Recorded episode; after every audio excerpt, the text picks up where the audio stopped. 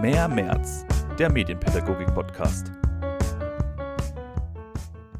Hallo und herzlich willkommen bei Mehr März, dem Medienpädagogik-Podcast. Ich bin Kathi Struckmeier, verantwortliche Redakteurin der medienpädagogischen Fachzeitschrift März Medien und Erziehung. Und heute bei mir im Podcast ist Professor Dr. Rudolf Kammerl, derzeit Inhaber des Lehrstuhls für Pädagogik mit Schwerpunkt Medienpädagogik an der Friedrich-Alexander-Universität in Nürnberg. Herzlich willkommen, lieber Herr Kammerl. Ja, freue mich auch. Ja, vielen unserer März-LeserInnen sind Sie ja sicher schon bekannt, weil Sie auch regelmäßig schon in März publiziert haben. Aber der Podcast ist jetzt heute eine Premiere für uns und zwar eine doppelte, weil ich auch gerade in der Vorbereitung festgestellt habe, dass wir auch das erste Mal ähm, ganz ausführlich eine Studie vorstellen. Ähm, also sonst spielen natürlich Studien auch so eine Rolle, aber dass wir uns mal eine Folge lang nur um eine Studie kümmern, das hatten wir so auch noch nicht. Aber es ist auch eine sehr spannende Studie, deswegen freue ich mich auf die Zeit.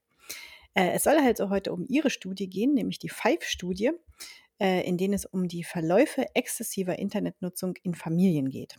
Als erstes würde ich gerne mal die Begrifflichkeiten klären. Sie haben sich ja für die Verwendung des Begriffes problematische Internetnutzung bzw. problematisches Online-Spielen und problematische Social-Media-Nutzung entschieden. Was waren denn Ihre Gründe, dass Sie bewusst nicht von Sucht oder von Abhängigkeit sprechen? Genau, das hat gute Gründe weil wir natürlich im Bereich der problematischen oder auch exzessiven äh, Internetnutzung, von der wir auch sprechen, ähm, ja, ein ganzes Spektrum äh, abdecken wollen, äh, wo wir tatsächlich also an, an internetbezogenen Verhaltensauffälligkeiten, äh, wo einfach der aktuelle Fachdiskurs äh, der ist, dass es nicht unbedingt tatsächlich jetzt als eigenständige Suchterkrankung dann, dann bezeichnet werden kann, wir haben nämlich bezogen auf die unterschiedlichen Anwendungen, Social Media oder Gaming oder eben dann auch äh, zum Beispiel Online-Pornografie oder Online-Käufe, einfach ganz unterschiedliche Befundlagen. Äh, wir hatten auch in der Publikation eben das äh, beschrieben. Ähm, bei uns in, der, in unserer Studie zeigt sich zum Beispiel da eine Gender-Differenzierung ähm, dahingehend, dass es eher äh, dann männliche Jugendliche sind, die eine Internet-Gaming-Disorder entwickeln. Bei Social Media hatten wir in unserer Studie eher äh, eine stärkere Häufigkeit bei äh, Mädchen. Und äh, es gibt aber noch andere äh, interessante Unterschiede, nämlich zum Beispiel eben bei den Persönlichkeitsmerkmalen oder bei ähm, ja, äh, Aspekten des Familienklimas ähm, dann eben in den jeweiligen Familien. Also es sind quasi nicht dieselben Jugendlichen, die eben dazu neigen, dass sie äh, da ähm, Internet Gaming Disorder entwickeln oder Social Media Disorder. Und äh, deshalb ist die Differenzierung wichtig. Aber auch natürlich, also was die Aussagekraft anbelangt. Wie gesagt, bei Social Media, da ist man noch ein bisschen vorsichtig, wie man das Ganze einstuft. bei Internet Gaming Disorder ist es schon äh, klarer insgesamt auf einer internationalen Forschung, dass man das als eigenständiges Störungsbild betrachten kann. Und solange der Forschungsstand äh, eben auch der ist, dass ja da noch einfach Klärungsbedarf ist, finden wir das für nicht angebracht, tatsächlich jetzt hier von äh, Sucht zu sprechen, sondern wollen eben damit was bezeichnen, was eben dann mh, hm, von den Nutzern selber, von den Angehörigen, aber auch von verschiedenen Forschern halt vielleicht aus äh, suchtähnlich oder problematisch wahrgenommen wird, aber wo eben ähm, das noch ein bisschen unklar ist, wie man das genau einordnet. Im deutschsprachigen Raum gibt es ja nur wenige so Längsschnittstudien zum Themenbereich problematische oder suchtartige Internetnutzung. Und in Ihrer Studie gab es ähm, sechs Erhebungszeitpunkte seit 2016. Und dadurch haben Sie natürlich die Möglichkeit, neben Korrelationen auch tatsächliche Kausalzusammenhänge ähm, festzustellen. Was sind denn da die wichtigsten Ergebnisse, die Sie im Zeitverlauf festhalten können? Äh, oder vielleicht auch Ergebnisse, die Sie gerade eben durch dieses Längsschnittdesign auch generieren konnten?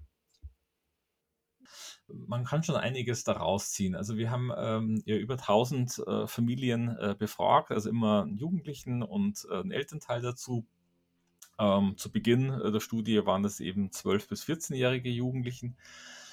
Und äh, durch eben dieses Panel-Design, also die, dieselben Personen sind immer wieder befragt worden und wir können eben auch dann quasi im Fall bezogen die, die, die Änderungen äh, da genau äh, anschauen.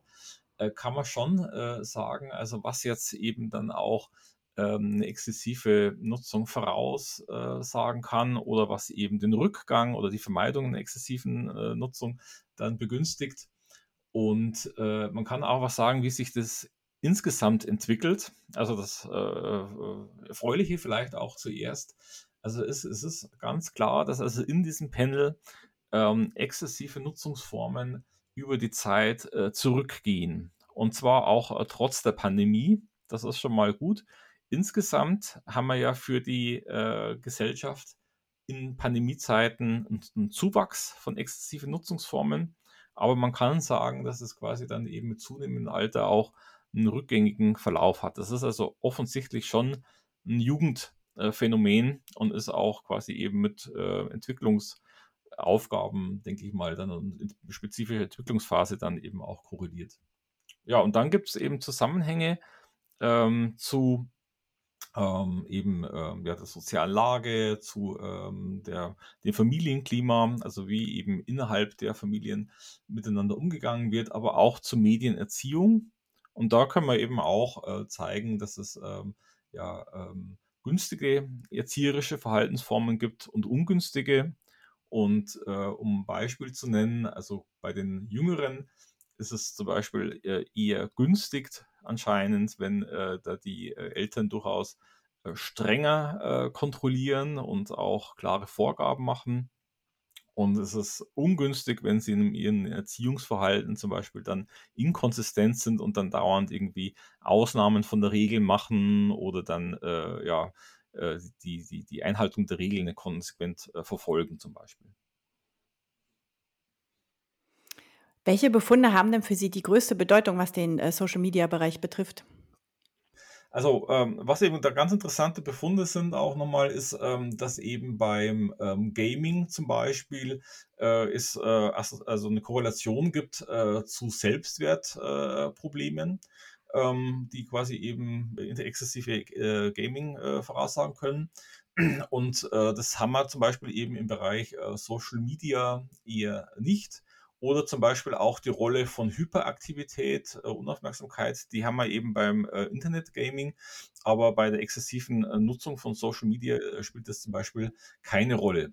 Und das verweist schon auch darauf, dass eben da ganz unterschiedliche Personengruppen ähm, dann eben so eine Neigung haben, ob sie jetzt eben dann das ähm, äh, ein exzessives Gaming betreiben oder ob sie da eben eher dann viel Zeit äh, mit Social Media ver verbrauchen klingt auf jeden Fall auch so, als wenn man sich da echt auch mal einlesen muss. Ich finde das alles äh, total interessant und das, äh, es liegt aber wirklich auch im Detail. Ne? Also da wird es nochmal besonders interessant.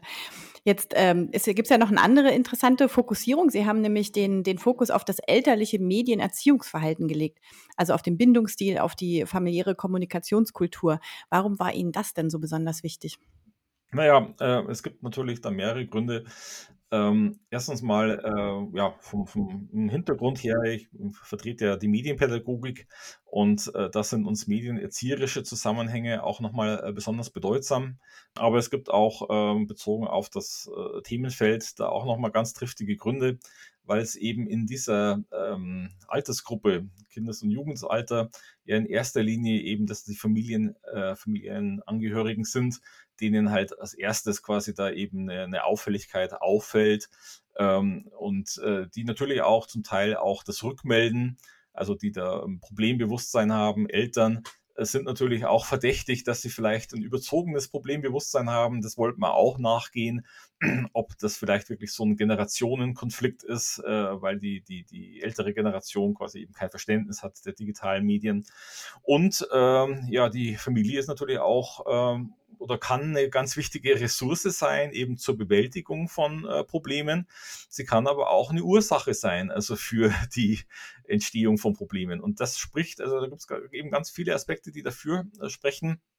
Und wenn wir eben auch an Prävention und Intervention denken, dann äh, ist es naheliegend, dass man eben dann auch ja, alle Ressourcen bündelt, die da eben relevant sind, damit eben da keine Probleme entstehen, beziehungsweise dass Probleme gelöst werden.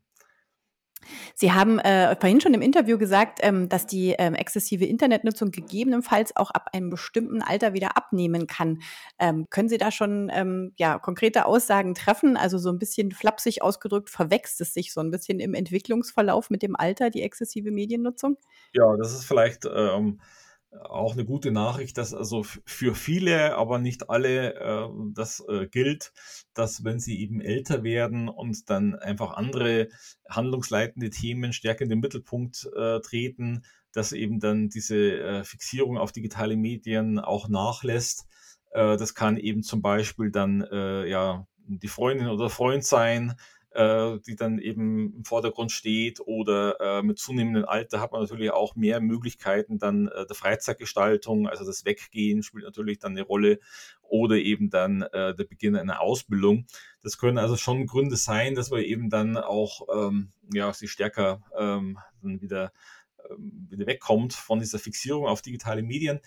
Das betrifft jetzt äh, quasi bei, bezogen auf das Alter wirklich dann so die, dieses Alter ähm, ja ungefähr äh, 15, 16, wo das dann losgeht.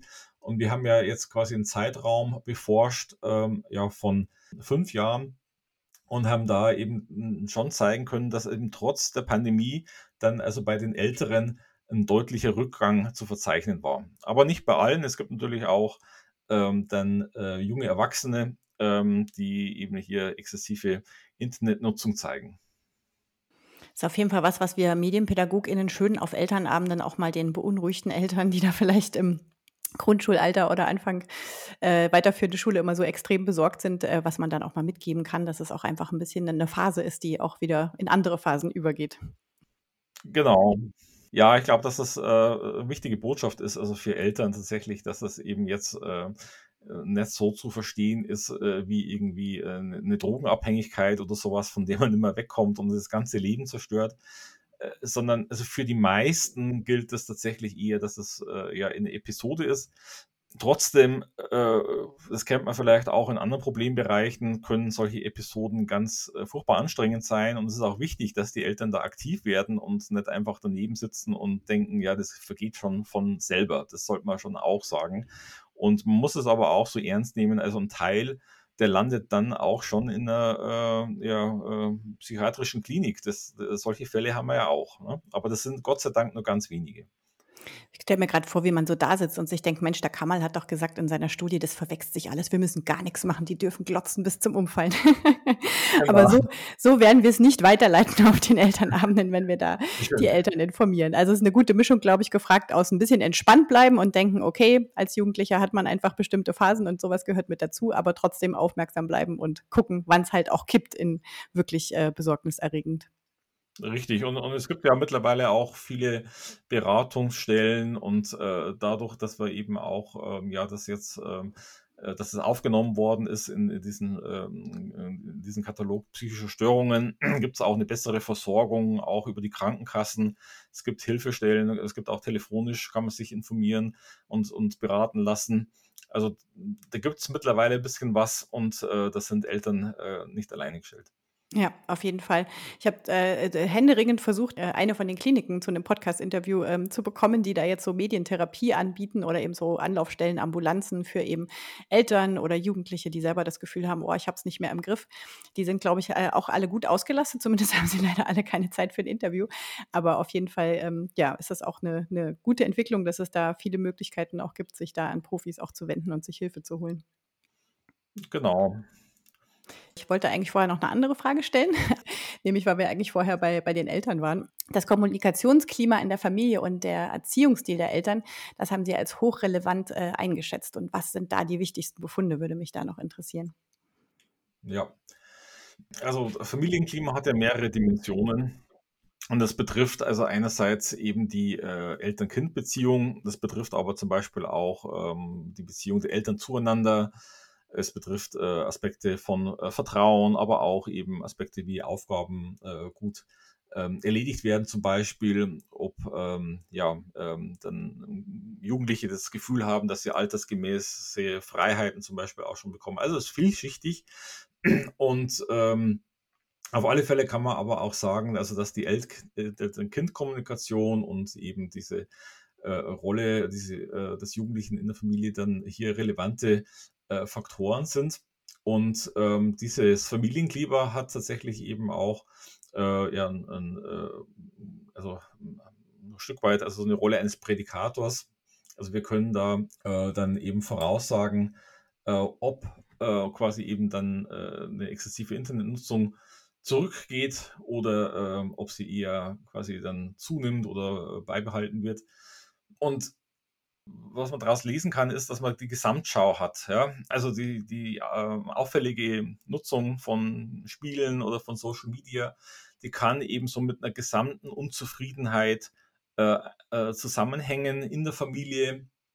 Man fühlt sich vielleicht falsch verstanden.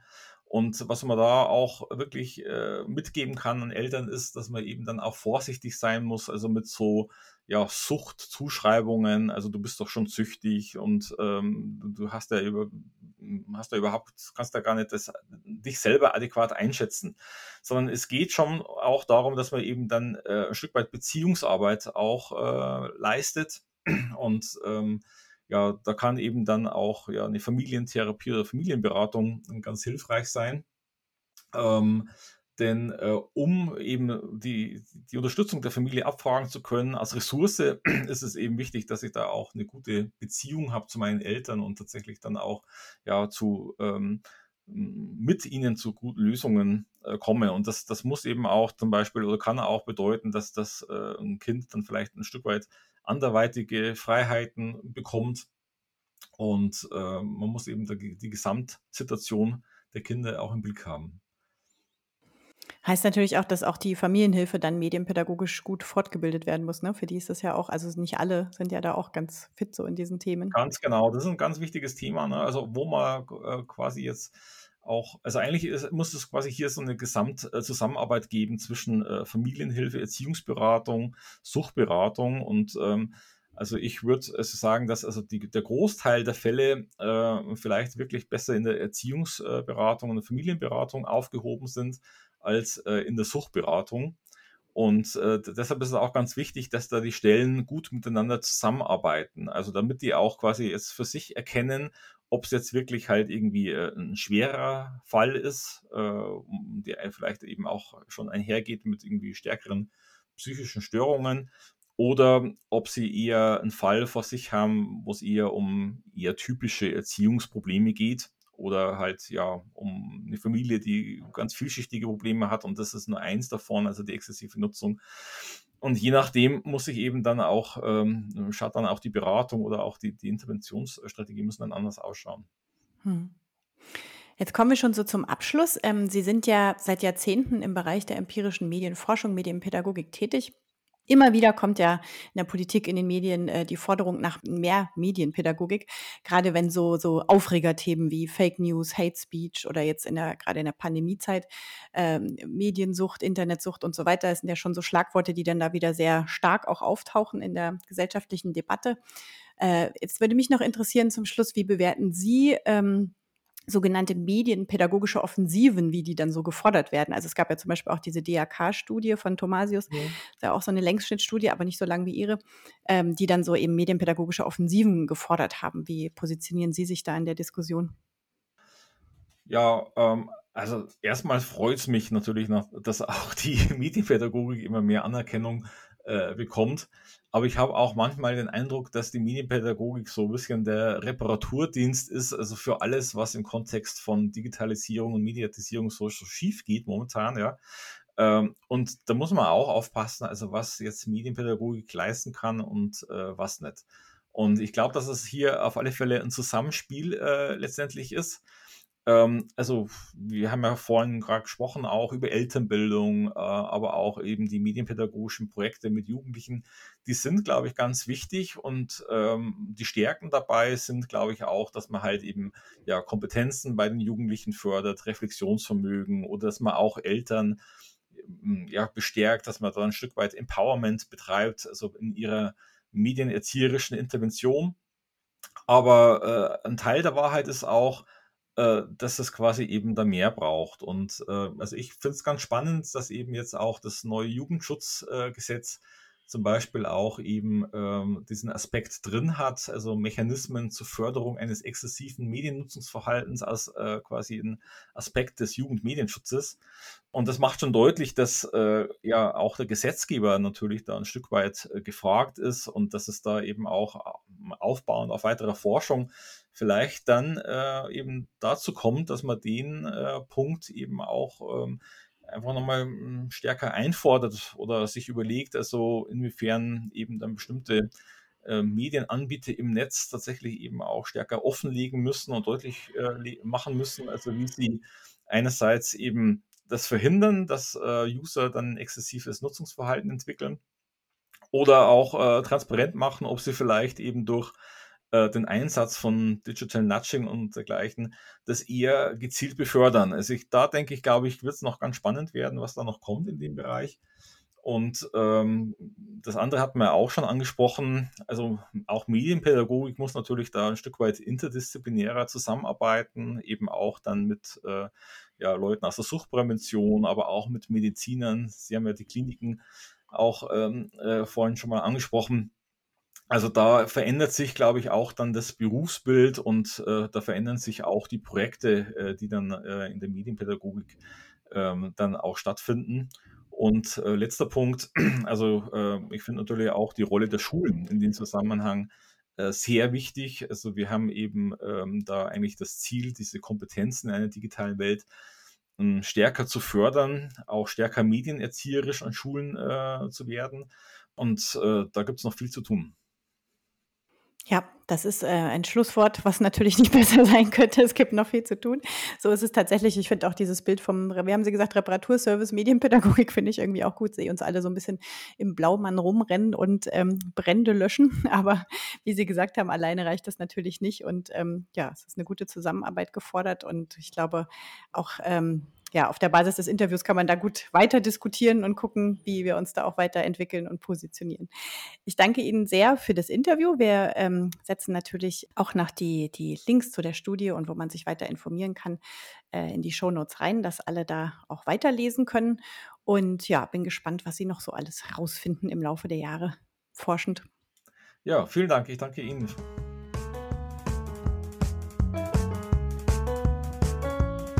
Das war Mehr März, der Medienpädagogik-Podcast.